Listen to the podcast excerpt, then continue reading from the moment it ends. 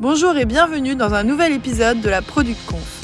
Notre mission encourager et faciliter le partage au sein de la communauté produit. Bonne écoute Ce que je vous propose aujourd'hui, c'est de parler recrutement et notamment comment recruter une équipe produit sans biais. Malheureusement, les biais euh, cognitifs font partie de notre quotidien et on, on, peut les combattre et c'est ce qu'on va voir aujourd'hui avec euh, Damien euh, et Aminata. Donc, pour vous représenter euh, nos speakers du jour, je vais commencer par toi, Aminata. Ça va faire bientôt déjà 8 ans que tu travailles dans les RH, dans le recrutement.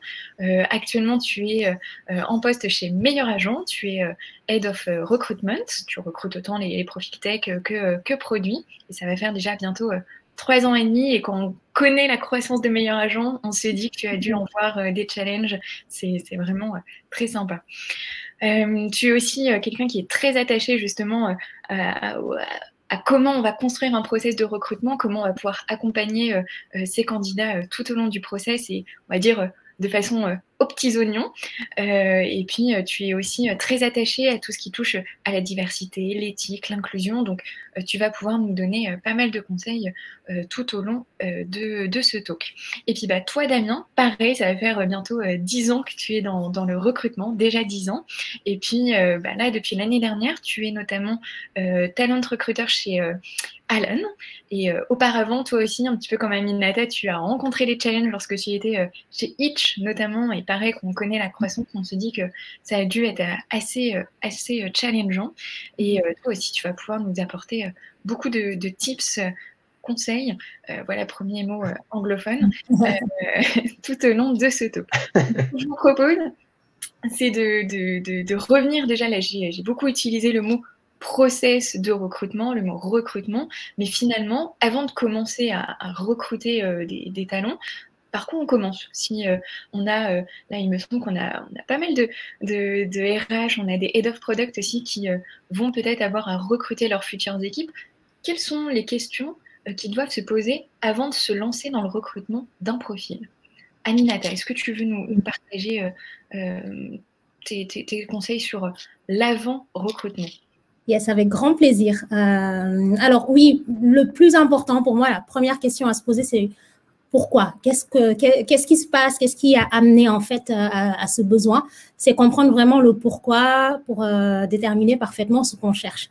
Euh, donc le pourquoi derrière, on entend par là le contexte du recrutement, le besoin, voilà, qu'est-ce qu'on cherche à remplir comme besoin?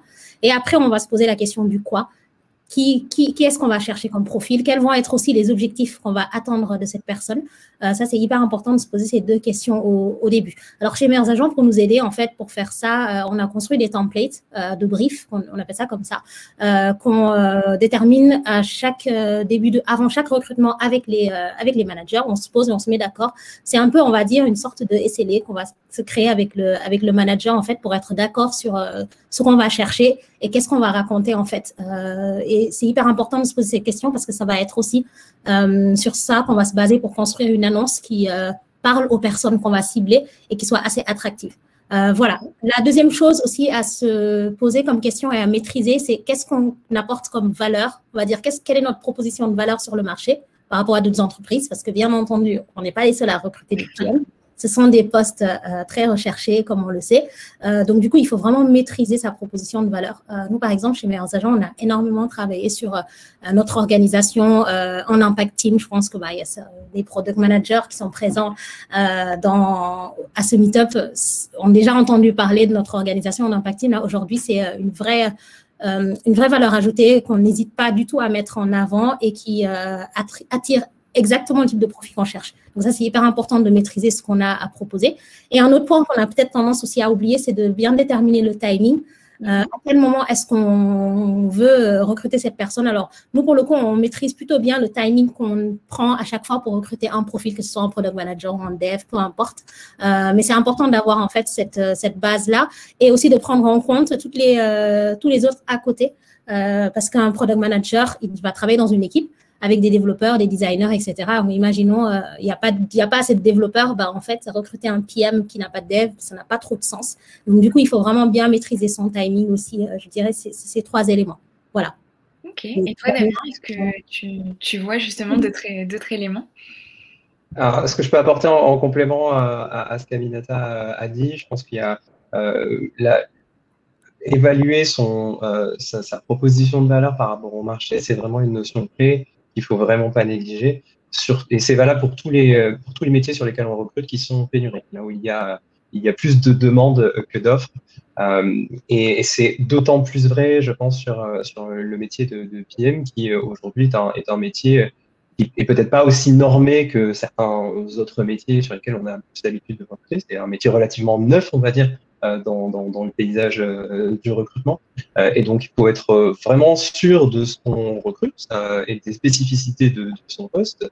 Certains métiers de PM qui ont une coloration peut-être avec plus de, plus, de besoins en matière de, de connaissances de design, par exemple, plus en matière de, de coordination. Ça peut être très clair là-dessus et savoir par rapport au, marché euh, la compétitivité, la compétitivité de son, de son besoin en termes de, mission. Est-ce qu'on propose en termes de scope, en termes de mission, un anglicisme en termes d'ownership, est-ce que ça parle au candidat que je vais cibler euh, et est-ce que c'est en adéquation avec le salaire que je vais proposer? Euh, donc, euh, voilà, bien définir quels sont ces, points clés, euh, les points clés de son poste, les points clés de son entreprise et, et la fameuse proposition de valeur que, que Contaminata a parlé. Ok, très, très clair. Donc, une fois qu'on a bien réuni euh, tous ces éléments, qu'on sait euh, qui on veut recruter, euh, bah, finalement, comment on va aller le recruter, notre product manager ou notre product designer. Ça peut être aussi des profils en dehors de notre équipe produit. Hein. Ne vous inquiétez pas, ne vous N'hésitez pas à prendre des tips aussi pour recruter vos équipes techniques, euh, vos équipes marketing euh, ou sales, bien évidemment.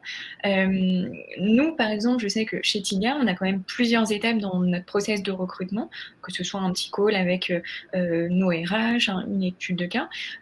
Est-ce que pour vous, il y a un process un peu type? Est-ce qu'il y a différentes étapes types qui doivent ressortir dans ce process de recrutement? Alors, un, un process type, non, euh, selon moi. Euh, encore une fois, ça n'engage que moi, c'est que ma conception. Euh, un, process, un process type, non. Euh, mais des étapes clés, je pense que je, je, pense que je pense que oui. en tout cas, dans les différentes entreprises dans lesquelles je suis passé, il, y a, il y avait toujours un, un, un triptyque de choses qu'on cherchait à évaluer. la motivation et l'adéquation par rapport au, au métier sur lequel on recrute, euh, les compétences techniques par rapport à, par rapport à un job. Tout le monde a, des compétences techniques euh, par rapport à un métier donné euh, et l'adéquation par rapport à la culture d'entreprise. Après, on pondère en fonction de, de, de, ce dont on a besoin. Mais pour moi, ce sont vraiment, c'est la base d'un processus de recrutement et on construit sur cette base-là et on implémente un processus de recrutement avec d'autres choses qu'on va rajouter en fonction de ces spécificités d'entreprise. Et c'est pour ça que pour moi, il n'y a pas de process type.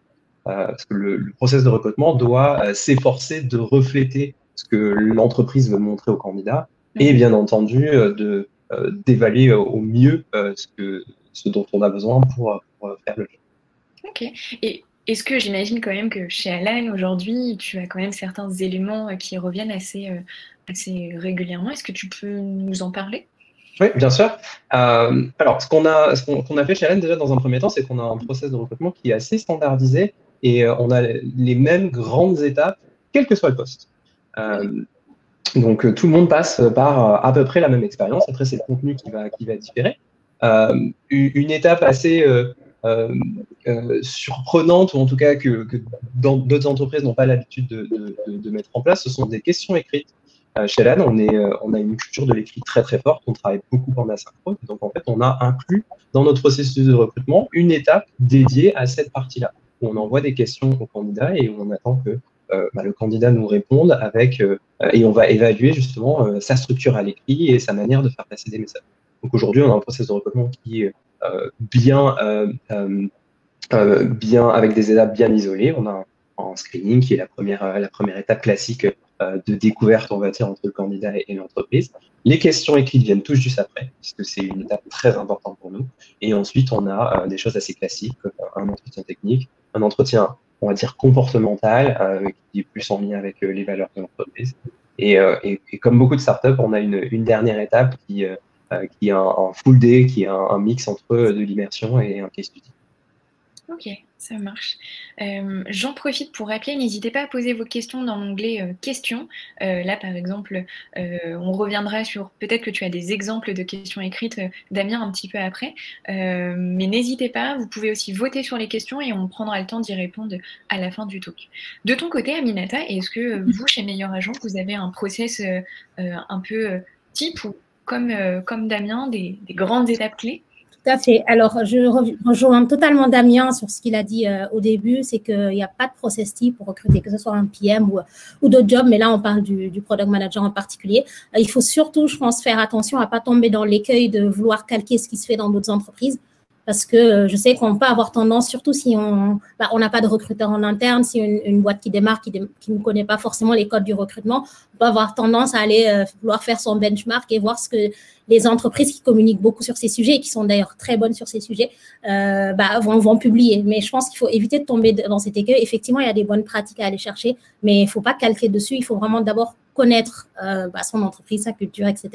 Et que en fait son processus de recrutement euh, reflète au maximum cette culture et qu'il soit assez bien structuré pour qu'on puisse évaluer les compétences qu'on a besoin d'évaluer pour le poste. Pour le coup, nous, on part sur un framework, en gros, une enfin, un squelette de compétences euh, pour ces jobs de, de, product manager. Et notre processus de recrutement euh, nous permet en fait d'évaluer ces, euh, ces compétences tout le long. Donc, ça commence classiquement, comme chez Alan, hein, par un call avec euh, un recruteur, un call de découverte euh, très rapide. Puis ensuite, on met en relation avec les managers qui ont un, donc du coup toute une liste de questions, c'est assez structuré, euh, qui sont toujours les mêmes pour tous les candidats et devant lesquels on a des attentes particulières, en face desquels on a des attentes particulières. Euh, ensuite, donc il y a des, euh, il y a le test métier qui est là pour évaluer les compétences concrètement. On fait réfléchir nos candidats pour le coup sur des problématiques concrètes parce que ça leur permet en fait d'avoir connaissance euh, de notre environnement. Et puis, ça leur permet aussi de voir si le sujet les intéresse finalement. Bah, voilà, on est tombé sur des gens qui finalement n'ont pas forcément trouvé le sujet intéressant pour eux, tant mieux. En fait, c'est pas ce genre de personnes qu'on cherche à recruter, donc c'est parfait pour ça. Et euh, un point sur lequel, par contre, on est hyper vigilant, c'est de faire attention que tout le monde passe exactement le même processus de recrutement le même type de questions, qu'ils aient le même temps pour faire le test aussi. Pour le coup, ça se passe sur une demi-journée chez nous. Ça, c'est hyper important parce que ça permet de compenser des inégalités qui peuvent exister. Je, prends un exemple assez bête, hein, mais si on fait des tests le week-end, par exemple, alors qu'on a des enfants, en fait, les parents, ils peuvent être de fait un peu euh, mis à l'écart. Euh, ou alors, si on fait que les entretiens le soir ou les tests le soir, bah, il y a des personnes qui ne sont pas forcément disponibles à ce moment-là. Donc voilà, on, on essaye de mettre un temps imparti qui soit le même aussi pour, euh, pour tout le monde. Et bien entendu, notre process a aussi pas mal changé depuis le confinement parce qu'on a tout passé à distance.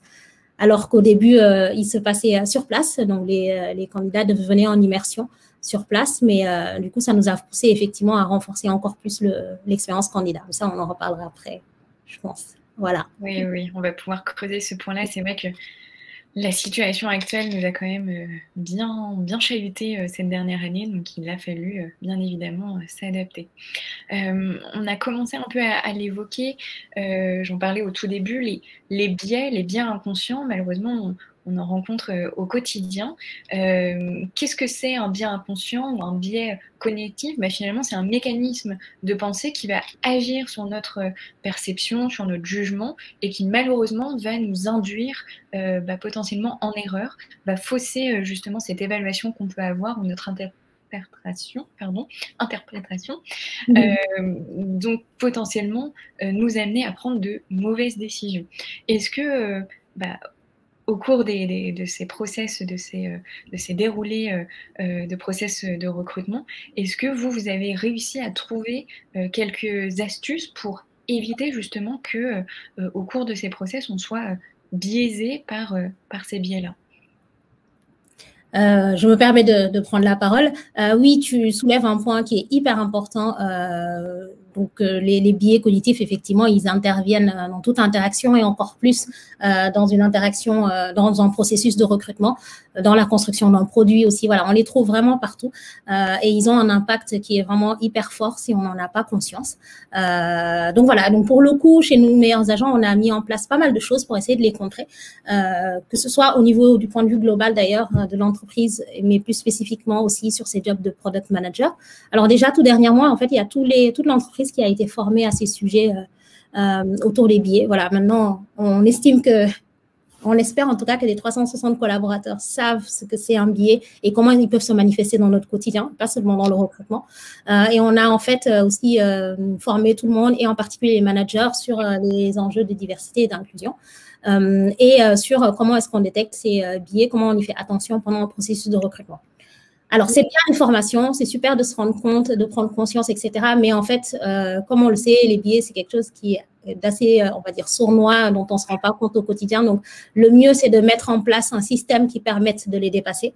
Donc, on forme aussi euh, tous nos managers à comment est-ce qu'on fait des entretiens structurés, euh, comment on construit des scorecards. En gros, une scorecard, c'est une liste de questions qui vont permettre d'évaluer les compétences en face pour être sûr d'évaluer ce qu'on veut évaluer et pas se faire embarquer dans euh, poser des questions, on va dire, qui n'ont rien à faire dans un, en tout cas, qui n'ont rien à faire sur un poste bien particulier et qui peuvent en fait euh, soit évaluer ou sous-évaluer un candidat. Euh, même question pour tout le monde, c'est ce que je disais tout à l'heure. Voilà, c'est toujours la même base commune pour évaluer les, les mêmes candidats. et le test métier, en fait, on le fait devant différents, différents intervieweurs parce qu'on estime aussi que c'est hyper important d'avoir un, que ce ne soit pas toujours les mêmes personnes qui prennent les décisions, parce que si ces personnes ont leur billet, bah, elles vont avoir tendance à, leur, à le calquer en fait sur tous les processus de recrutement qu'elles vont, qu'elles vont avoir à faire. Voilà, pour ma part, c'est ce qui me vient en tête. Vous êtes passé par un organisme particulier, Aminata, pour les formations? Tout à fait. C'est un organisme qui s'appelle Gloria et euh, qui est euh, spécialisé euh, sur bah, du coup ces sujets d'accompagner les entreprises à mettre en place des, une politique de diversité et d'inclusion notamment. Voilà. Et pareil, j'imagine pour euh, la construction des scorecards, vous avez une méthode, vous êtes basé sur une méthode en particulier? Tout à fait. Alors, notamment sur les questions, euh, quand on pose des questions euh, pendant les processus de recrutement, on se base sur la méthodologie STAR, qui est assez connue. C'est une méthodologie de questionnement qui s'appelle STAR, ou dans certains euh, cas, il y a un autre nom, j'ai oublié, mais STAR pour situation, tâche, action et résultat. En gros, ça permet d'évaluer une compétence dans un contexte bien précis et qu'on soit sûr en fait que la personne réponde à la question euh, qu'on lui a posée et qu'on reste bien dans le cadre qu'il faut. Voilà, je vous invite à, je pense qu'on va avoir une liste d'articles. Oui, je... Et ça permet effectivement de pouvoir s'aider à ne pas dépasser le cadre. Voilà. Exactement, je viens de vous partager les, les liens euh, dans le chat.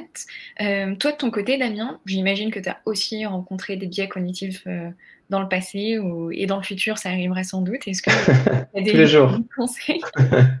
Tous, les, tous, les, jours, euh, c'est incontournable. Euh, et la meilleure façon en fait de lutter contre, c'est d'en être conscient, euh, en tout cas de, de, de les connaître, de savoir en quoi ça consiste. moi, j'ai été sensibilisé sur le sujet assez assez tôt dans une de mes précédentes boîtes. Euh, et c'est quelque chose que quand c'est pas présent, quand, quand, ce n'est pas présent dans une des entreprises dans lesquelles je travaille, je, que je mets en place dans le cadre de, formation euh, à la conduite d'entretien de toute personne euh, ayant un candidat en face de, lui ou d'elle. Euh, et chez Alan, c'est potentiellement 300 personnes. Donc, euh, forcément, il faut mettre en place euh, une formation, en l'occurrence en, en, asynchrone, qui permet de le faire. Donc, on a beaucoup de documentation ou de ressources qui permettent de le faire. Moi, j'avais été avant ça, je vous invite également à chercher sur euh, sur, euh, sur Google une, une, page de Facebook qui s'appelle Managing Bias, euh, qui est une formation qui à la base est dédiée aux collaborateurs internes de, de, Facebook sur la diversité et, et, qui est très intéressante pour, pour, creuser un petit peu plus le sujet. Et, et quand on creuse le sujet, on, on, est plus à même en fait de lutter, de lutter, de lutter contre ses propres. Maintenant, la théorie c'est intéressant. Il euh, faut passer à la pratique à un moment donné. Et, euh, et, on a mis en place pour euh, former euh, les personnes qui font les entretiens chez Alan un système de, binôme, de shadow. donc en fait, un intervieweur confirmé aura quelqu'un qui va le shadow pendant un ou plusieurs entretiens avant de lui-même prendre le lead sur l'entretien et, et d'avoir du feedback de la part d'un intervieweur confirmé, ce qui permettra de confronter certaines opinions, d'avoir du, du, feedback aussi sur, sur la manière dont on, dont on, dont on mène un entretien euh, et la manière de mener un entretien peut, euh, peut, générer, peut générer des biais. Donc euh, c'est on va dire cette combinaison entre de la théorie et de la pratique qui nous a semblé la plus pertinente sur l'entretien en tant que tel. Après, derrière, ça doit se manifester au travers du processus de recrutement, comme elle l'a dit, en ayant un processus de recrutement qui soit structuré, et qui permet d'évaluer les candidats sur la même base parce que c'est là qu'on introduit le, plus de biais, c'est qu'il commence à y avoir des disparités et des différences de traitement entre les candidats. Et comme un, un process de recrutement, c'est quelque chose qui est vivant euh, et c'est quelque chose qui doit évoluer dans le temps. Il y a aussi une autre dimension euh, euh, qui est très très importante, c'est ne pas se reposer sur ses acquis en disant c'est bon, j'ai mon process de recrutement et c'est terminé. Il faut le suivre dans le temps, il faut l'auditer, il faut le questionner, le remettre en question pour, pour, et se, se, poser les bonnes questions pour savoir pourquoi certaines, certaines typologies de candidats performent bien dans mon processus de recrutement, pourquoi est-ce que euh, en, sortie, j'ai toujours les mêmes personnes qui acceptent les offres et, d'autres non. Euh, voilà, euh, et nous, on avait fait ce travail-là, pas sur la partie product management, mais sur la partie engineering. Et c'est vrai qu'on s'est rendu compte qu'il y avait certaines typologies de candidats qui n'allaient pas plus loin à partir d'une certaine étape. Et en fait, il y avait des biais qui étaient introduits dès les critères de sélection. et donc, et donc, ça nous a permis en fait de re-questionner ces critères de sélection et si euh, et, avec notre volonté, on va dire, d'avoir un, un, pool de candidats un petit peu plus euh, divers, euh, d'ouvrir ces critères de manière un petit peu plus rationnelle. J'en profite, tu as parlé juste avant, Damien, de diversité. Est-ce que tu peux nous expliquer ce que ce que c'est, ce que ça représente et, comment ça se matérialise justement Là, tu as parlé des critères de sélection. Est-ce qu'on peut, en fonction de ces critères, réussir à, aller vers une certaine diversité? Mm-hmm. euh, Alors, c'est vrai que c'est une thématique euh, récurrente en ce moment, et moi je suis très content justement que ce soit un sujet, un sujet d'actualité. Euh, pour moi, c'est surtout, c'est avant tout, c'est une prise de conscience que dans des entreprises, il y a des groupes entre guillemets dominants. Quand je dis dominants, c'est des groupes qui représentent, on va dire, la norme, mais il y a aussi des profils qui diffèrent de la norme. Euh, et euh, cette définition de norme, elle peut être complètement différente qu'on soit aux États-Unis, qu'on soit en France, qu'on soit euh, au Maroc. Donc, c'est pour ça que la notion de diversité est aussi très relative. Et, et, la diversité, c'est quelque chose d'extrêmement large. on l'aborde souvent sous le prisme de la gender diversity, ou, ce, ce, prisme-là, mais ça touche aussi des personnes porteuses de handicap qui font partie d'un groupe qui n'est pas dans la norme, euh, et donc, euh, voilà, c'est une définition qui peut être extrêmement large. Et souvent, cette, euh, notion de diversité est associée aussi à une, dimension d'inclusion, qui est la, la suite, on va dire, logique à l'intérieur de l'entreprise. C'est OK, très bien, on a identifié et on veut recruter des personnes diverses, mais comment est-ce qu'on fait pour faire en sorte qu'elles soient épanouies dans leur travail et qu'elles se sentent pas intégré, mais euh, inclus euh, dans, euh, l'entreprise. Et donc, en fait, c'est un, un mécanisme de, compensation. C'est comment le groupe, comment l'entreprise va faire en sorte de s'adapter aux particularités de, de, ces groupes différents. Et si on reprend l'exemple du, handicap, par exemple, du matériel ergonomique, par exemple, pour des personnes de handicap,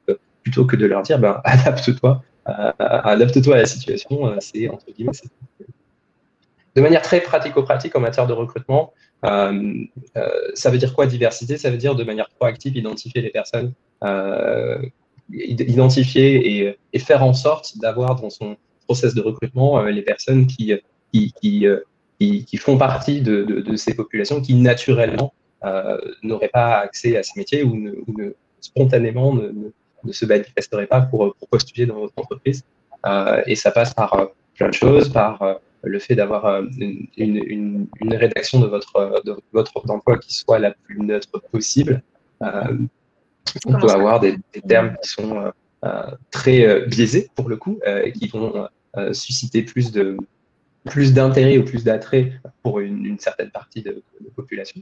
il y a des outils qui existent et qui aident justement à, avoir des, des, offres d'emploi qui soient les plus gender neutral un anglicisme possible, euh, donc neutre en termes de, en termes de genre notamment. Euh, c'est diversifier ses sources euh, en matière de, de publication d'annonces et c'est aussi et surtout aller chercher les gens qui nous intéressent. il ne faut pas attendre que les gens viennent, viennent à nous. il faut avoir une démarche proactive d'identifier les personnes que l'on voudrait avoir dans, dans, nos, dans, nos, équipes et d'aller les contacter, engager avec elles et essayer de les recruter. très, très, très complet.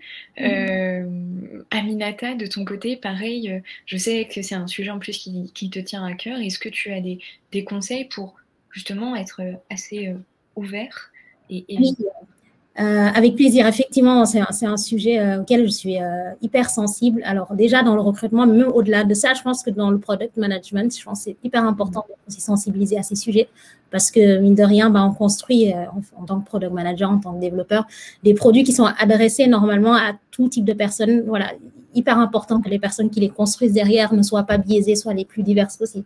Donc, c'est pour ça, je pense que ça, ça se manifeste à tous les niveaux et encore plus au recrutement, si on veut avoir euh, justement cette diversité dans, dans les équipes qui construisent nos produits. Euh, voilà. Et donc, si euh, on l'applique effectivement au, recrutement, plus concrètement, moi, je rejoins complètement ce qu'a dit Damien tout à l'heure. Alors déjà, effectivement, il faut savoir que les critères qui peuvent porter à discrimination sont nombreux. Euh, tout de suite, on pense assez rapidement au genre, à l'âge, euh, à la religion, etc. Mais en fait, il faut savoir qu'il y en a 25 qui existent. Euh, donc, du coup, il y en a un sacré paquet. donc, voilà. Et quand on commence à rentrer dedans, on se rend compte qu'effectivement, comme l'a dit Damien, bah, quand on est une entreprise, forcément, on cherche des gens qui collent à notre culture, à nos valeurs. Donc, au bout d'un moment, on construit, un, on va dire, une masse qui est commune, qui est la même. c'est hyper important de pouvoir avoir, en fait, le contexte qui va permettre de diversifier ça un peu plus. Et euh, une des choses à faire, effectivement, c'est euh, construire des job descriptions qui soient les, plus neutres possibles, éviter au maximum les, euh, les adjectifs genrés. pour ça, j'envoie un article qu'avait écrit Welcome to the Jungle, je trouve qu'il était super bien à ce sujet-là pour savoir comment féminiser, si on parle du, de gender, gender, diversity en particulier, ces offres d'emploi. par exemple, il y a des études qui ont montré que la lecture de certains termes des femmes était moins encline à postuler par exemple, un, terme qui est très euh, genré masculin, qui est celui de l'agressivité, qui est souvent utilisé pour des postes de commerciaux, par exemple. Il faut faire hyper attention à ce type de mots euh, parce que ça peut repousser une certaine partie de la population. Voilà, moi, je crois énormément au pouvoir des mots euh, pour justement insuffler une culture de diversité et d'inclusion. ça passe aussi par de l'écriture inclusive. ça passe effectivement par montrer aussi notre engagement euh, sur ces sujets-là. Alors, en restant le plus authentique possible, l'objectif, c'est pas non plus de faire voilà, une, la photo euh, de toutes les minorités de l'entreprise juste pour dire euh, qu'on en a dans, dans l'entreprise, mais vraiment, il faut que ça, que ça montre en fait concrètement ce qu'on met en place et l'engagement qu'on a, qu'on a pris dans l'entreprise. un autre point aussi qu'on peut faire, enfin, quelque chose qu'on peut faire sur nos offres d'emploi, c'est éviter au maximum de faire l'effet liste de courses dans la liste des compétences qu'on recherche chez un candidat parce qu'encore une fois, ça peut repousser une certaine partie de la population qui ne va peut-être pas postuler parce qu'elle pense ne pas coller à 100% à la liste des, des, compétences. Donc, vraiment se limiter aux compétences clés éviter les bonus dans tous les sens euh, qui vont juste euh, pousser à discrimination encore plus. Euh, effectivement, Damien a totalement raison. Il faut être proactif, aller chercher en fait les personnes qui nous intéressent en diversifiant ses sources. Une chose à faire, par exemple, c'est pourquoi pas aller voir les écoles de reconversion. Il y en a de plus en plus euh, qui, qui, se créent et qui sont euh, une source euh, de diversité vraiment incroyable. Par contre, ça va demander, ça demandera énormément en interne euh, de pédagogie et que l'entreprise soit prête à accueillir ces personnes. Parce que malheureusement, j'en vois beaucoup qui ont été recrutés mais qui n'ont pas été accompagnés. Donc forcément, bah, tout l'enjeu de l'inclusion que, que Damien indiquait tout à l'heure, notamment le mentoring, le binomage est hyper important pour accompagner ces personnes aussi parce qu'elles découvrent des codes parfois de l'entreprise qu'elles ne connaissent pas. Euh, donc voilà, donc ça, les mettre vraiment dans les bonnes dispositions pour s'épanouir et faire en sorte que l'entreprise soit la plus incluse possible. Voilà. J'imagine que là... un, point. Oui. Un, point peut-être important, c'est qu'il n'y a, y a, pas de, c'est pas quelque chose qui est réservé aux, aux entreprises qui sont euh, euh, aux grosses boîtes. Euh, c'est et je trouve que c'est d'autant plus important quand on est une startup early stage de mettre ça en place dès le démarrage parce que ça facilitera la vie pour plus tard. Il y aura un, effet, euh, un cercle vertueux en fait qui sera généré si vous commencez à, à, à, à avoir de, à penser diversité euh, dès le dès le début en fait de la création euh, de vos startups. Euh, un, ça aura un, une aura ça, ça, fera l'effet inverse de, de ce qu'on voit dans certains, dans certains mèmes dans certains posts Twitter où euh, on voit euh, des founders qui sont euh, tous les mêmes et leur core team qui sont c'est à, peu près des copier-coller. Euh, si on si on y pense dès le démarrage, euh, c'est déjà c'est toujours c'est ça de, de, gagner et surtout la diversité c'est c'est pas c'est pas un concept théorique, c'est quelque chose qui s'apprend et qu'on découvre au fur et à mesure. Et plus tôt on le découvre et plus tôt on la pratique, au mieux on l'appréhende et au mieux on est pertinent et au mieux on évite justement le, diversity washing que malheureusement beaucoup, certaines entreprises ont. Malheureusement. Mmh. là, finalement, on est encore dans cette avant, avant de recruter une personne, mais une fois qu'on l'a recruté, vous avez commencé à en parler, il faut bien sûr accompagner, euh, notamment, là je, reprends ton exemple, Aminata, dans les personnes en reconversion. C'est sûr que si on ne les accompagne pas un minimum, euh, on va sans doute droit dans le mur. Du coup, comment on fait pour faire grandir euh, nos talents une fois qu'on les a recrutés pour qu'ils puissent bah, s'investir, s'impliquer et, rester dans la durée au sein de nos entreprises? Il me semble, Aminata, avoir vu passer il n'y a pas longtemps un article sur Medium de Christopher ou de Laure. Ils sont très présents sur Medium. Est-ce que tu peux nous donner un peu plus d'infos sur ce que vous avez mis en place justement au sein de Meilleur Agent? Tout à fait. Effectivement, on a, ça nous a pris beaucoup de temps, euh, mais on a pu construire, et notamment, effectivement, Christopher a construit un parcours carrière euh, pour euh, les product managers. Alors, pourquoi déjà, pourquoi on l'a fait? On l'a pas fait juste parce qu'il fallait le faire, mais c'est surtout parce qu'on en en a ressenti le besoin. Parce que bah, ça fait trois ans en fait que je suis chez Meilleurs Agents. À l'époque, quand je suis arrivée, je crois qu'il y avait que trois PM. Aujourd'hui, l'équipe produit est composée d'une trentaine de personnes. Donc, on a, on a vu beaucoup, beaucoup de monde avant d'arriver à ces 30 personnes. Et surtout, on s'est rendu compte d'une chose, euh, c'est que toutes les entreprises ont vraiment une définition différente du product manager et du product owner par extension, euh, bah, parce que chacun, chacune, chaque entreprise a son besoin, a sa définition du, du, terme, etc. Et donc, ça nous a amené à un moment donné, on voyait énormément de gens et on n'arrivait pas à recruter et c'était, quand même assez problématique. Euh, donc voilà. Et en parallèle de ça, comme je vous l'ai dit, l'équipe a énormément grandi et c'est vrai qu'on y tient. On a un niveau d'exigence hyper élevé euh, sur ces jobs de product manager. Donc, on arrive à recruter des, personnes vraiment euh, excellentes et qui dit recruter ce genre de personnes dit leur donner aussi une vision sur la suite, comment est-ce qu'elles peuvent grandir dans l'entreprise, ça va être quoi la prochaine étape pour elles. Ça, c'est hyper important si on tient en tout cas à garder ce, ce type de personnes avec, avec potentiel. Et donc pour ça, bah, on a construit notre parcours carrière euh, en se basant en fait sur un, sur un framework qui a été créé par Melissa Perry. Bon, il me semble que c'est quelqu'un qui est assez connu dans le monde du product management et qui a créé donc du coup ce qu'elle appelle le Core Framework. Alors Core Framework euh, avec le C pour communication qui représente la partie soft skills du job de product manager. On entend beaucoup parler euh, du fait qu'un PM, bah, c'est pas que des compétences métiers, c'est surtout beaucoup de euh, compétences euh, de soft skills, etc. Bah, en fait, elle, elle regroupe toutes ces soft skills derrière celui de la communication, qui est le C de, de, de, corps. ensuite, derrière, il y a le O d'organisation qui correspond à la partie delivery du poste, le R qui est la partie recherche et le E qui est la partie plus exécution, donc ce qui correspond plus à la partie discovery. Donc ça fait trois, on va dire, frame trois compétences clés. Et derrière ces trois compétences clés, on va mettre en fait ce qu'on attend en fait de chaque product manager par rapport à son niveau. Donc, ça va du niveau 1 jusqu'au niveau, euh, bah, l'expert le, qui va partager euh, ses connaissances. Euh, et donc, à chaque étape, il faut avoir acquis un certain nombre de compétences. Et donc, c'est ça qui a donné effectivement notre parcours carrière qui est, si vous voulez aller le voir, il y a un article assez complet dessus avec la liste des compétences. Ça peut vous aider effectivement à construire un parcours carrière, n'hésitez pas. Euh, et en fait, c'est super chouette parce que ça nous a aidé aussi euh, bah, déjà à clarifier ce qu'on cherche, à clarifier euh, aussi pour les personnes présentes quelles suites elles peuvent avoir dans l'entreprise, et puis surtout à aller aussi un peu diversifier le type de personnes qu'on peut recruter. Là, je prends, je prends l'exemple notamment de quelqu'un qui était chez nous, qui arrivé il y a quatre ans chez Meilleurs Agents, qui était Customer Success Manager, qui avait très envie d'être Product Manager. mais qui n'en avait pas forcément eu l'occasion parce que c'était pas assez clair. Et grâce à ce parcours carrière, on a pu transformer cette personne, euh, enfin l'aider à se reconvertir vers le job de product manager. Euh, donc, en plus de ce côté, effectivement, parcours carrière très clair, c'est vrai qu'elle était hyper motivée. Donc, ça, c'est euh, un élément de base qui aide forcément. Et donc, du coup, voilà, c'est un doublon hyper gagnant aussi de pouvoir proposer des parcours carrière clairs parce que ça permet aux personnes de pouvoir se projeter et de voir quelles suites elles peuvent avoir dans l'entreprise. Voilà. C'est sûr que ça donne envie de continuer à s'investir, de garder aussi un niveau de motivation euh, quand même euh, assez élevé. C'est important. Est-ce que Damien, tu, veux ajouter quelque chose, toi, sur les, parcours de carrière? Oui, peut-être un, petit retour d'expérience sur ce qui se fait aujourd'hui euh, au sein d'Alan. On a une particularité, c'est qu'on n'a pas de, pas de job en management là où en France, c'est vrai que c'est un peu la norme si on veut évoluer, c'est de passer sur un job de manager et de et d'avoir une équipe.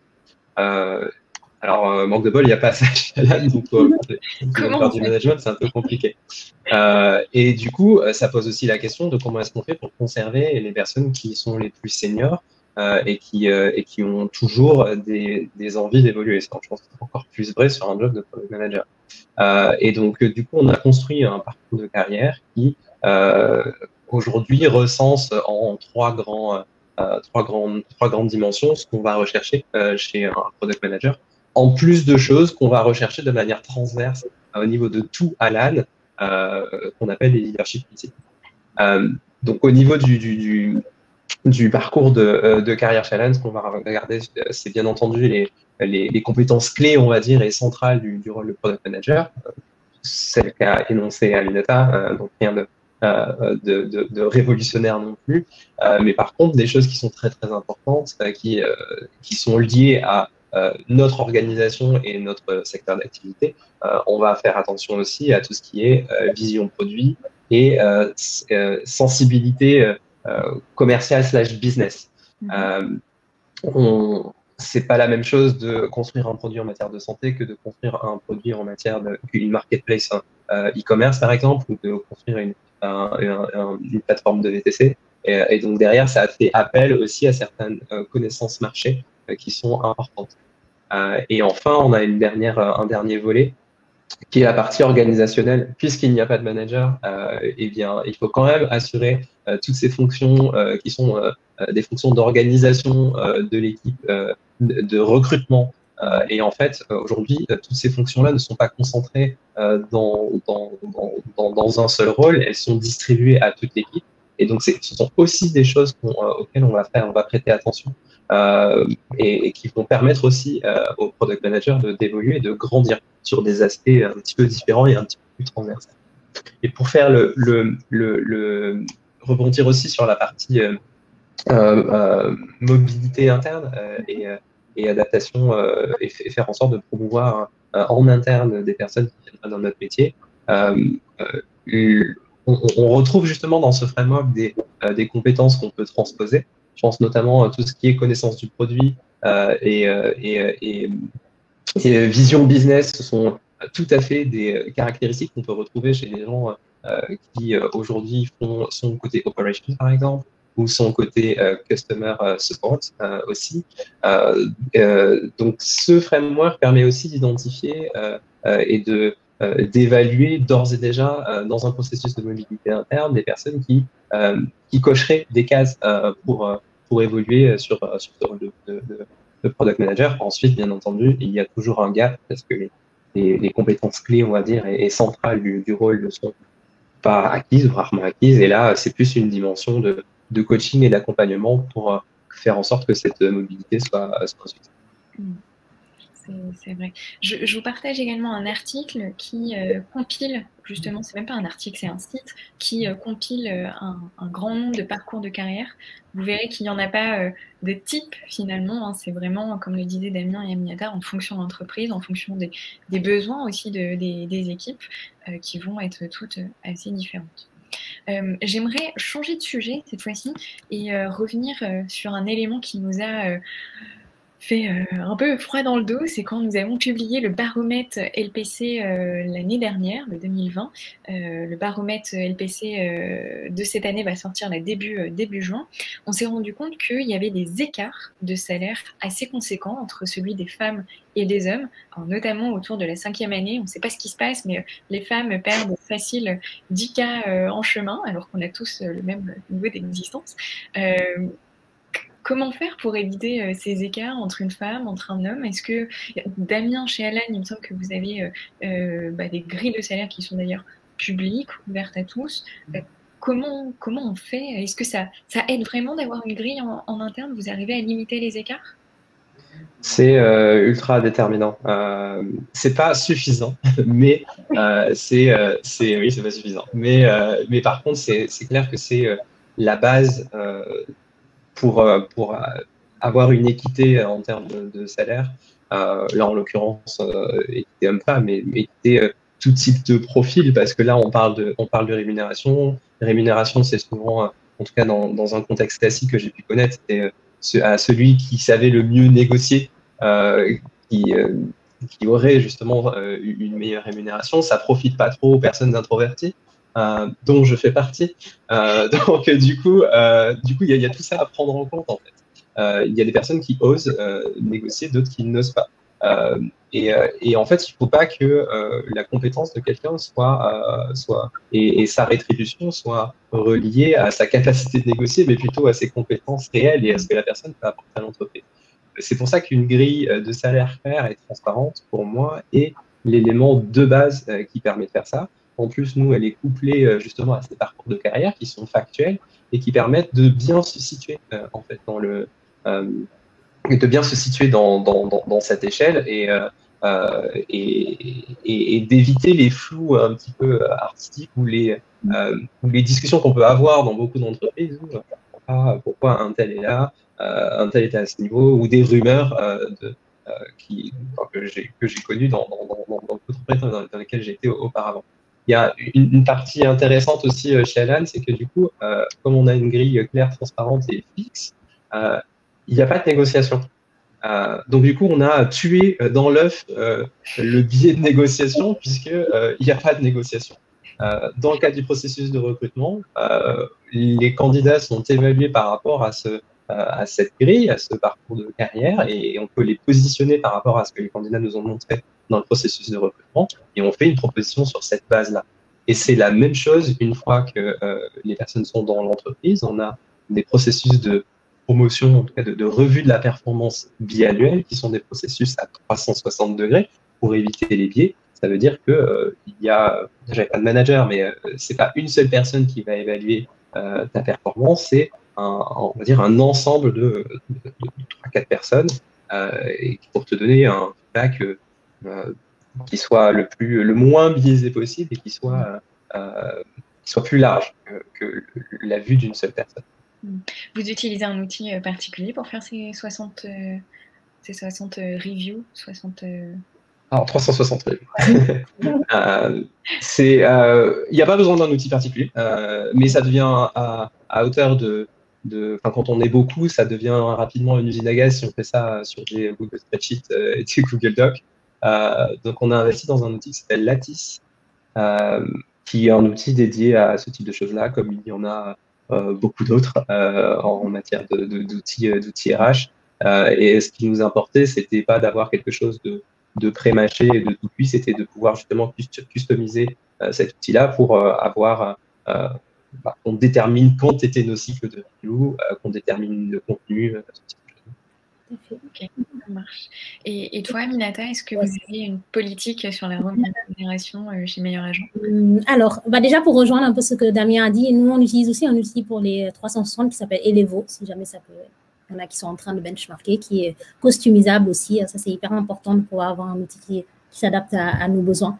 Euh, alors, donc, du coup, pour, euh, euh, rejoindre ce que dit Damien, alors, nous, on n'a pas de grille de salaire transparente chez Meilleurs Agents parce que, alors, Damien, il me semble que vous, chez Alan, c'est quelque chose que vous avez mis en place très, très tôt dans l'entreprise et donc qui fait partie de la culture et de l'entreprise. Et c'est un point qui est indispensable, je pense, pour pouvoir, bah, du coup, enfin, de la culture, c'est c'est quelque chose de culturel. Donc, euh, si on vient chez Alan, on sait que son salaire sera connu par tout le monde, ce qui n'est pas forcément le, cas euh, dans d'autres entreprises, surtout quand on est déjà un certain nombre. Euh, vouloir avoir une grille de salaire transparente du jour au lendemain, c'est un énorme travail sur sa culture à faire. il me semble qu'en plus, il y a aussi tout un système de, de vote à faire en interne pour que les personnes acceptent que leur rémunération soit publiée. Donc, non, on n'en a pas chez Meilleurs Agents parce que ce n'était pas, pas le cas depuis jour 1.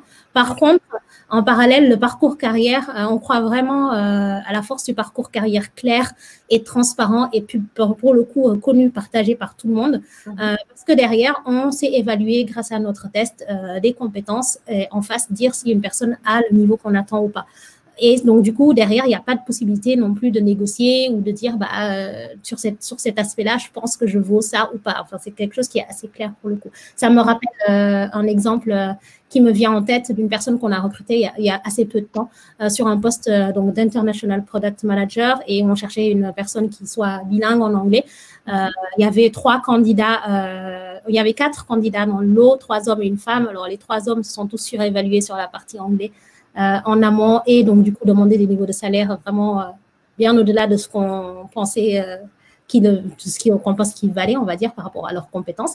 Et euh, la, femme, en fait, pour le coup, elle complètement sous-évaluait son niveau d'anglais et la rémunération qu'elle proposait, euh, qu'elle demandait en face. Et donc, euh, du coup, ça nous a permis, nous, derrière, bah, du coup, de lui proposer une rémunération bien au-delà de ce qu'elle souhaitait parce que nous correspondait mieux, correspondait mieux au niveau qu'on avait identifié d'elle. Donc, du coup, c'est hyper important, effectivement, par contre, ce parcours carrière. Si on n'est pas, effectivement, si on ne peut pas aller au stade de la grille de salaire transparente et, et claire. Moi. Voilà.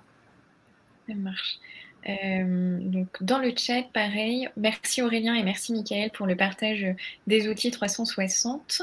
Euh, n'hésitez pas si vous en avez d'autres, vous aussi de votre côté. Effectivement, Aminata, c'était bien Elevo que vous Tout c'est ça. ça marche. Euh, une dernière question et après on passe aux, questions des, participants. On, déborde un tout petit peu, mais comme vous avez vos, plats entre les mains, on, pouvez venir. Euh, on, a, on a un peu parlé euh, de la culture. La culture d'entreprise, c'est quelque chose quand même de, très fort qui donne envie de venir ou parfois de, repartir aussi euh, d'une société. Alors là, depuis l'année dernière, c'est la catastrophe pour de nombreuses cultures d'entreprise puisqu'on ne se voit plus beaucoup. le distanciel a quand même euh, changer euh, pas mal de choses, changer euh, la façon dont on interagit, les relations qu'on peut créer, la, cohésion aussi des, d'équipes, même si on n'a pas de manager, c'est, quand même important. Est-ce que vous avez des conseils à partager sur ce que vous avez peut-être pu mettre en place dans, vos équipes, Aminata et Damien? Tout à fait. Alors, je me, permets, effectivement, ça a été totalement bousculé. Maintenant, moi, je ne pense pas que ce soit quelque chose de négatif, bien au contraire. Je pense que ça a permis de rebattre les cartes et de se reposer la question de pourquoi est-ce qu'on garde certains rituels, euh, pourquoi on les fait, en fait, pourquoi ces rituels existent et qu'est-ce qu'ils nous apportent. Euh, pour le coup, si je prends l'exemple de la, du, produit euh, de l'équipe Product Management, ils, ont, ils, ont, ils ont profité justement de ces changements pour reprendre tous les rituels un par un et se demander pourquoi on les fait et comment on fait pour les transformer, on va dire, pour les permettre de les continuer à les faire à distance tout n'est pas transposable à distance. Et d'ailleurs, il ne faut pas, je pense, tout transposer à distance. Je pense qu'il ne faut pas hésiter à réadapter son process. Je, prends l'exemple notamment du management visuel, qui est quelque chose de très euh, ancré dans, dans, la culture produit, qui ne peut pas se refaire. Voilà, un mur, c'est un mur, on ne peut pas le mettre euh, dans un ordinateur. Euh, donc voilà, ça permet de se reposer la question un peu de tous ces, de tous ces sujets-là. Euh, un autre point aussi, c'est que bah, un processus de recrutement, c'est effectivement le moment où on peut transmettre au maximum la culture d'entreprise et des choses qu'on pouvait voir en fait en physique, on ne peut plus les voir en faisant des entretiens à distance. Je prends, je, prends, je pense à un exemple qui moi m'a toujours marqué depuis que je suis chez Meilleurs Agents. Systématiquement, avant la Covid, quand on accueille les candidats en entretien, euh, un retour qu'on avait euh, de leur part, c'était ouais, c'est incroyable. Quand je suis venue, on m'a dit bonjour et on m'a demandé si tout allait bien et si, j'ai et si j'ai euh, si euh, eu euh, les personnes que je cherchais. Enfin, moi, ça me paraît incroyable parce que c'est la base, mais apparemment c'est pas dans toutes les entreprises que ça se passe. mais en fait, voilà, c'est quelque chose en fait qui remontait très régulièrement des candidats qui étaient vraiment un élément dans leur choix de, de nous rejoindre. Mais malheureusement, aujourd'hui, c'est plus possible en fait parce qu'on est tous à distance, les entretiens se font sur Zoom. donc du coup, il faut miser sur une expérience candidat encore plus, plus, plus, essayer de garder le maximum le lien avec eux euh, par exemple, maintenant, on, passe énormément par les Slack Connect. On crée en fait des channels Slack par candidat pour garder le lien avec eux et l'équipe. Comme ça, ils peuvent leur poser des questions pendant tout le temps euh, du processus de recrutement euh, et on essaye de leur transmettre le maximum d'éléments de cette manière. on peut donner effectivement aussi le maximum d'informations en amont aux candidats pour qu'ils se préparent aux, entretiens. Euh, pour les rassurer, euh, parce qu'en entretien de recrutement, comme l'a dit Damien, bah, tout le monde n'est pas, on n'est pas, on on n'est pas né pour être candidat. Voilà, on a nos jobs, mais candidat c'est pas un job. Donc du coup, il faut vraiment les accompagner au maximum pour qu'ils puissent, euh, pour qu'ils puissent être le mieux possible le jour de leurs entretiens. Après, quand au niveau de l'arrivée dans l'entreprise, quelque chose qui, qui, est hyper bien aussi, enfin qu'on a mis en place chez Meilleurs Agents, c'est du binomage systématique, des nouveaux toujours avec des anciens, mais qui sont pas forcément des personnes euh, qui soient seniors. Hein. C'est vraiment surtout des bons représentants de la culture. Par exemple, ça peut être un stagiaire qui est arrivé à six mois, mais qui est un bon représentant de la culture qu'on va mettre avec un expert PM parce qu'on sait qu'il pourra l'accompagner pour tous ces sujets-là. Mm. Euh, voilà, et maintenir effectivement le maximum de, liens d'équipe, même si effectivement ça peut être un peu fatigant les zooms au bout d'un moment. Euh, c'est indispensable d'essayer de les garder le, le, plus possible, ces événements informels. Voilà. Merci Aminata. Et toi Damien de ton côté, est-ce que euh, vous avez changé des choses? Est-ce que euh, vous avez bousculé certains rituels, vous aussi? Non, euh, parce que beaucoup de choses étaient déjà, euh, hmm. étaient déjà en place et favorables, on va dire, à cette, cette, ce nouveau paradigme. Euh, la culture de l'écrit, la culture de la synchrone, c'est quelque chose de très ancré au sein d'Alan, qui a fait que la transition vers un, modèle full remote, qui est le cas aujourd'hui, s'est faite de manière très, très fluide. Pour autant, ça ne veut pas dire qu'il ne faut pas euh, se questionner et, remettre en question certaines choses parce que on avait quand même des bureaux euh, et avec des moments qui étaient très appréciés. Euh, et donc ça, c'est quelque chose qu'il ne faut pas négliger. Il faut une, des premières choses qu'on a fait, parce que c'est une situation assez inédite, c'est de prendre le pouls de l'équipe en, faisant des mmh. surveys de manière récurrente pour comprendre là où ça, là où ça n'allait pas. Euh, qu'est-ce qui et en quoi Alan pouvait euh, euh, pouvait aider justement nos Alaners à, à se sentir mieux. Et c'est vrai que cet aspect de moment informel est revenu assez régulièrement. Euh, parce que euh, on a une, une, relation beaucoup plus transactionnelle euh, métier, à nos interactions quand on, quand on est en, télétravail. Euh, c'est pas une mauvaise chose en soi parce que je sais qu'il y a beaucoup d'entreprises qui ont calqué leur organisation classique dans une organisation remote. Et je pense que ça, c'est vraiment la pire des choses à faire. Euh, Minata t'en parlait, effectivement, euh, passer sa vie euh, en call Zoom, Teams, ou quel que soit l'outil, euh, c'est une source de fatigue extrême et qui plus est, c'est pas très productif. donc, du coup, pense que ce qu'il faut faire, c'est effectivement garder un maximum de travail en asynchrone et de garder les moments synchrones qui sont importants euh, vraiment pour les sessions qui ont le plus de valeur ajoutée euh, et qui permettent aussi aux gens de, se connecter euh, et d'être intentionnel sur les, moments un peu plus informels parce qu'il en faut. et et, pour ça, on est en train de travailler justement. Euh, vous avez mis ça, en place chez, chez, chez mais voilà, des choses de type des cours de cuisine à distance, de type euh, des, des quiz, des, euh, euh, ce type de, des blind tests, ce type de choses-là, euh, ça paye pas de mine, mais au final, c'est quand même très très apprécié déjà. Mm. Et enfin, mieux que le binomage, le, le trinomage, chez, chez, nous, on a vu qu'on fasse un triptyque de, de, personnes qui permettent d'accueillir quelqu'un qui débute chez Alan, démarrer Aminata, tu parlais de euh, être candidat, c'est pas c'est pas un métier effectivement. Il faut accompagner quelqu'un qui euh, qui, est, candidat pour que la personne donne le meilleur euh, de lui-même ou d'elle-même. on pense que c'est aussi la même chose pour quelqu'un qui démarre parce que la personne part avec un, déficit de, de, plein de choses, de connaissances de potentiellement du produit, potentiellement un déficit de la culture de connaissances de la culture d'entreprise. Et tout ça, c'est source de stress, c'est une période un petit peu compliquée euh, et quand on n'a pas ces repères ni de, personnes vers qui se tourner euh, physiquement, parce qu'on est en télétravail, avoir des personnes qui sont responsables, on va dire, de certains aspects de l'intégration d'une personne nous a paru hyper important. Donc, on a un coach qui pourrait être la, la traduction dans notre organisation d'un manager dans d'autres entreprises, même s'il y a quand même des subtilités. Euh, on a également un role buddy, donc c'est quelqu'un qui est un père euh, et qui euh, est là pour accompagner la nouvelle personne à monter en puissance sur, sur la partie purement compétence de son métier. Et enfin, un culture buddy qui est obligatoirement quelqu'un extérieur à l'équipe dans laquelle le, le, nouveau collaborateur travaille et qui est là pour répondre à toutes les questions, toutes les bizarreries qu'on peut avoir, euh, même les questions les plus bêtes sur bah, pourquoi est-ce qu'on fait ça comme ça et pas comme ça. Euh, voilà. Hmm. Pourquoi ça s'appelle comme ça ou je dois m'adresser pour. Oui. et souvent, c'est des questions hyper pertinentes qui permettent aussi, euh, nous permettent aussi de, de, nous remettre en question parce que on, on a tous connu le bah, pourquoi on fait ça comme ça? Bah, Parce que ça a toujours été comme ça. C'est pas une bonne raison. Effectivement. Bah, merci euh, à tous les deux. Euh, je vous propose qu'on passe aux questions des participants. Alors n'hésitez pas si vous voulez continuer de voter sur euh, les questions. On, on, approche déjà de 13 heures, donc on va peut-être pas toutes les prendre. Je vais commencer avec celle d'Aurélien. alors c'était notamment une question qu'Aurélien a posée, Damien, quand tu as parlé des, des, des questions écrites au cours du, mm process chez Alan. Est-ce que tu aurais des, exemples à nous donner sur ces questions? Oui, on a des questions qui sont très généralistes et que on n'est pas sur des questions pièges, entre guillemets. on est sur des questions qui sont très généralistes et qui permettent aux gens de s'exprimer.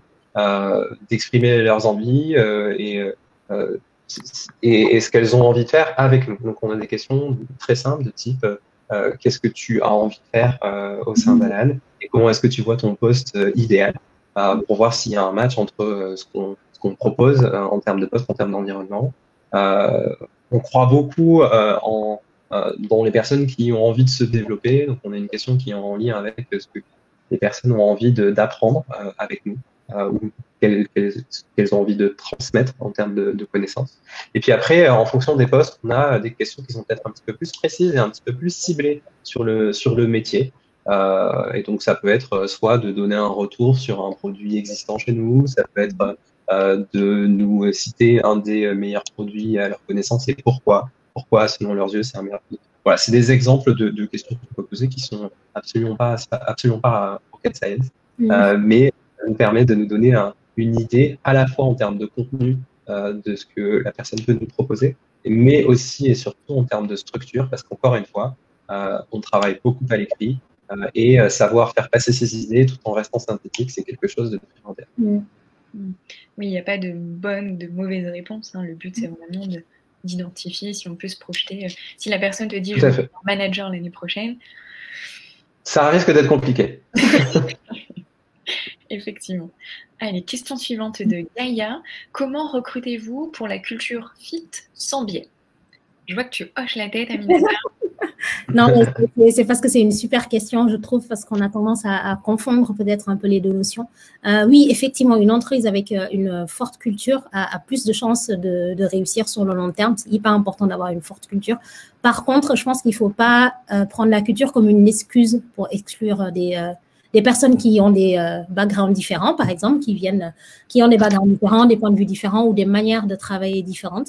Euh, en fait, une culture forte, c'est aussi avant tout des valeurs communes, je pense, des bases de valeurs communes à, aux, différents collaborateurs. Je pense qu'il faut énormément se focus sur euh, bah, comment évaluer ces valeurs euh, communes dans le processus de recrutement et pas uniquement est-ce que ces personnes-là on viennent euh, bah, de la même école que moi, qu'on partage forcément la même manière de fonctionner et ça fonctionne mieux. Je pense qu'il faut aller vraiment au-delà de ça et faire attention à pas tomber dans l'écueil du j'ai une culture, j'ai des valeurs. Je pense que c'est plus les valeurs qui sont quelque chose d'universel qu'il faut aller évaluer pendant le process. Voilà, c'est mon avis. Damien, je ne sais pas, toi, de ton côté.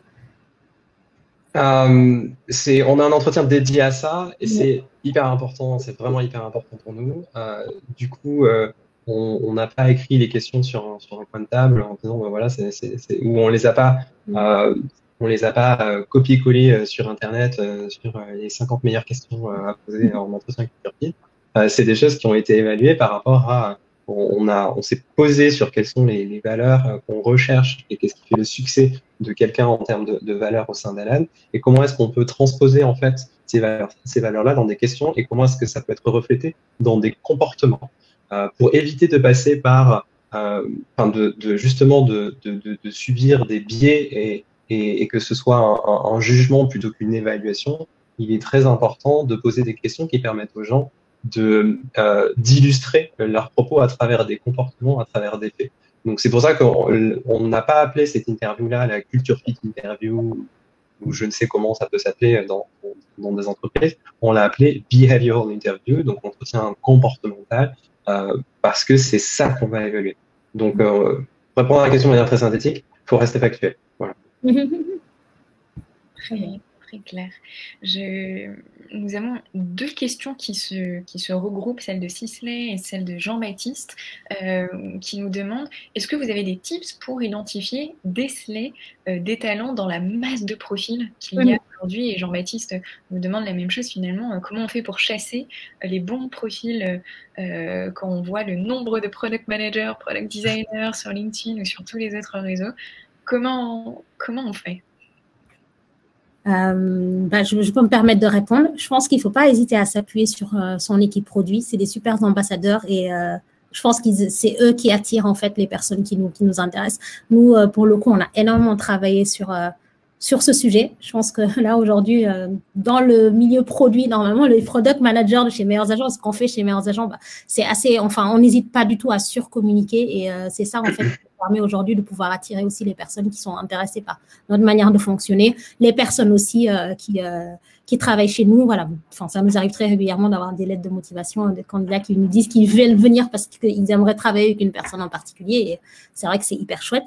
Euh, et sinon, comment euh, les détecter dans la masse de profils? Ça, c'est une très bonne question parce que bah, depuis un an, avec ce qui se passe et, et le Covid, forcément, il y a une masse euh, de profils qui arrivent, qui est qui peut, bah, du coup, qui donne l'impression que du coup, waouh, tout d'un coup, tous nos problèmes ont été résolus, euh, on va plus galérer pour trouver des product managers, ce qui est faux. D'ailleurs, c'est le contraire qui se, qui arrive. En fait, on a un peu plus de mal, on va dire, à, aller piocher les bonnes personnes parmi cette masse. Mais je pense qu'il faut surtout pas baisser son niveau d'exigence, en fait, continuer à avoir le très haut niveau d'exigence qu'on avait. Euh, garder son, enfin, son processus tel quel, pas hésiter à l'auditer de temps en temps, mais garder le, le même niveau d'exigence. Pour moi, c'est ce serait ça, en fait, euh, qui me vient en tête. Damien, je ne sais pas si toi, ton côté, tu as autre chose. Euh, oui, oui, euh, je pense qu'on en revient à la première question qu'on avait posée. c'est qu'est-ce qu'il faut en amont du processus de recrutement C'est être clair sur ce qu'on recherche.